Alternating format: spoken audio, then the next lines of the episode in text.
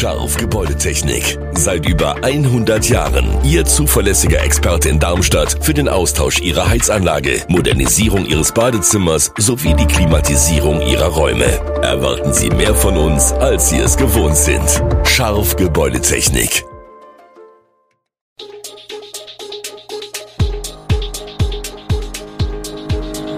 Gude, unser morgendliches News Update. Das Wichtigste aus Südhessen für Sie im Überblick. Guten Morgen aus Darmstadt an diesem 2. Februar. Chance für die Innenstadt, Ideen für Darmstadts Kaufhäuser. Das würde die Bundestagsreform für Südhessen bedeuten. Braudich aus Pfungstadt setzen auf Klasse statt Masse. Heute wird der erste von vier Kühltürmen in Biblis zum Einsturz gebracht.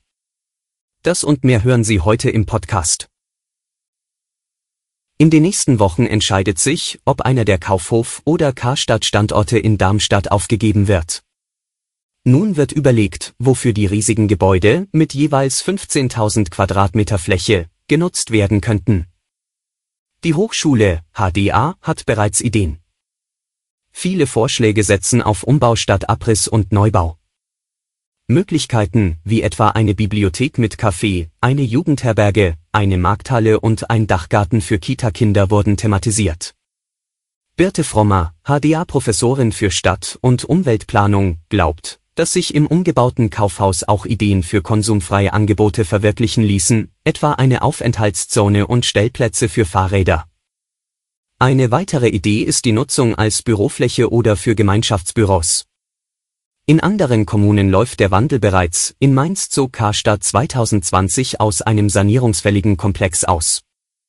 Bis zum Umbau findet man dort nun auf fünf Etagen örtliche Startups, Kunsthandwerker und Gastrobetriebe. In Rüsselsheim setzt man auf Abriss und Neubau.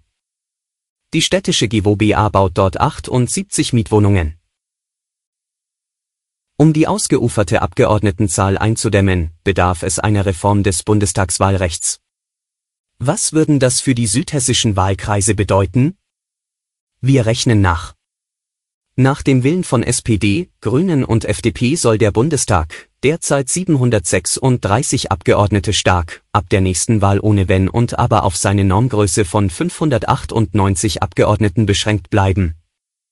Überhang und Ausgleichsmandate soll es künftig nicht mehr geben. Das kann für manche Direktkandidaten bedeuten, dass sie trotz Stimmenmehrheit in ihrem Wahlkreis kein Mandat erringen. Die Union lehnt dies ab, sie schlägt eine Reduzierung der Zahl der Wahlkreise von 299 auf 270 vor. Beide Reformkonzepte würden sich auch in Südhessen auswirken. Nach dem Unionsmodell müssten Wahlkreise neu zugeschnitten werden und oftmals größer ausfallen als bisher. Nach dem Ampelmodell kann es passieren, dass einzelne Wahlkreise überhaupt nicht mehr im Bundestag vertreten sind, wenn dortige Sieger nicht auf der Parteiliste abgesichert sind.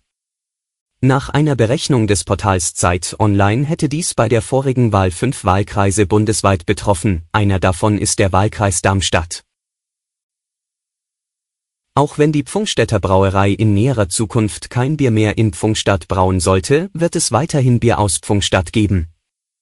Dafür sorgen die beiden Braumeister Martin Walter und Marcel Kopp sowie ihr Strategieberater Tam Hill. Unter dem Namen Braudich brauen die drei Pfungstädter nämlich seit etwas mehr als zwei Jahren ihr eigenes Bier in der Pfungstädter Sandstraße und verfolgen dabei ein ganz anderes Konzept als große Bierproduzenten. In Supermärkten sucht man Braudich vergebens. Der Grund, Braudich ist ein sogenanntes Frischbier, das sich nur wenige Wochen hält. Das liegt daran, dass unser Bier im Gegensatz zu industriell abgefüllten Bieren nicht pasteurisiert wird, erklärt Braumeister Martin Walter. Produziert wird nur auf Bestellung. Das heißt, erst wenn der gesamte Sud verkauft ist, wird wieder gebraut. Das heißt aber auch, dass Kunden auch mal einige Wochen auf ihre Bestellung warten müssen. Mit zwei Suden im Monat haben sie angefangen, mittlerweile sind es vier. Abgeschaltet ist das Atomkraftwerk Biblis bereits seit knapp zwölf Jahren. Heute soll der Rückbau sichtbar weitergehen. Der erste von vier Kühltürmen des AKW wird kontrolliert zum Einsturz gebracht. Alexander Scholl, Sprecher der RWE Nuclear GmbH, erklärt, die Betonstruktur des rund 80 Meter hohen entkernten Turms wird gezielt geschwächt. Dafür werden Schlitze in den Beton gearbeitet, am Ende soll durch die Entfernung von Stützen im unteren Bereich des Turms und unter Zuhilfenahme von Baggern das Bauwerk zwischen 10.30 Uhr und 13 Uhr zum Einsturz gebracht werden. Der Abriss des zweiten Kühlturms von Block A wird nach Ankündigung von RWE voraussichtlich in der zweiten Februarhälfte erfolgen. Die Kühltürme von Block B folgen nach derzeitigem Planungsstand ab 2024, das umstrittene Atomkraftwerk, das fast 50 Jahre das Landschaftsbild im südhessischen Ried geprägt hat, wäre dann Geschichte. Scholl kündigt an, bis 2032 wollen wir mit dem Rückbau des AKW Biblis fertig sein.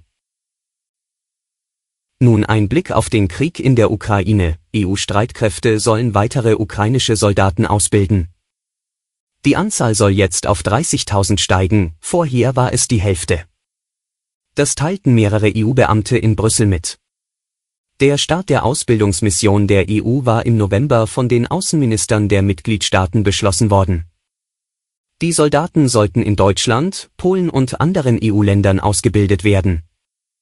Die Bundeswehr bietet im Rahmen der EU-Mission unter anderem eine Gefechtsausbildung für Kompanien sowie Taktikübungen für einen Brigadestab und die untergeordneten Bataillonsstäbe an Zudem beinhaltet das deutsche Angebot ein Training für Trainer, Sanitätsausbildungen und Waffensystemschulungen. Insgesamt wollte Deutschland nach ursprünglichen Planungen in den ersten Monaten eine Brigade mit bis zu 5000 ukrainischen Soldaten trainieren. Die Zahl sollte auch davon abhängig sein, wie viele Soldaten das ukrainische Verteidigungsministerium angesichts des anhaltenden Krieges zur Ausbildung schicken kann alle Infos zu diesen Themen und noch viel mehr finden Sie stets aktuell auf www.echo-online.de. Gute Südhessen ist eine Produktion der VRM von Allgemeiner Zeitung, Wiesbadener Kurier, Echo Online und Mittelhessen.de. Redaktion und Produktion die NewsmanagerInnen der VRM. Ihr erreicht uns per Mail an audio.vrm.de.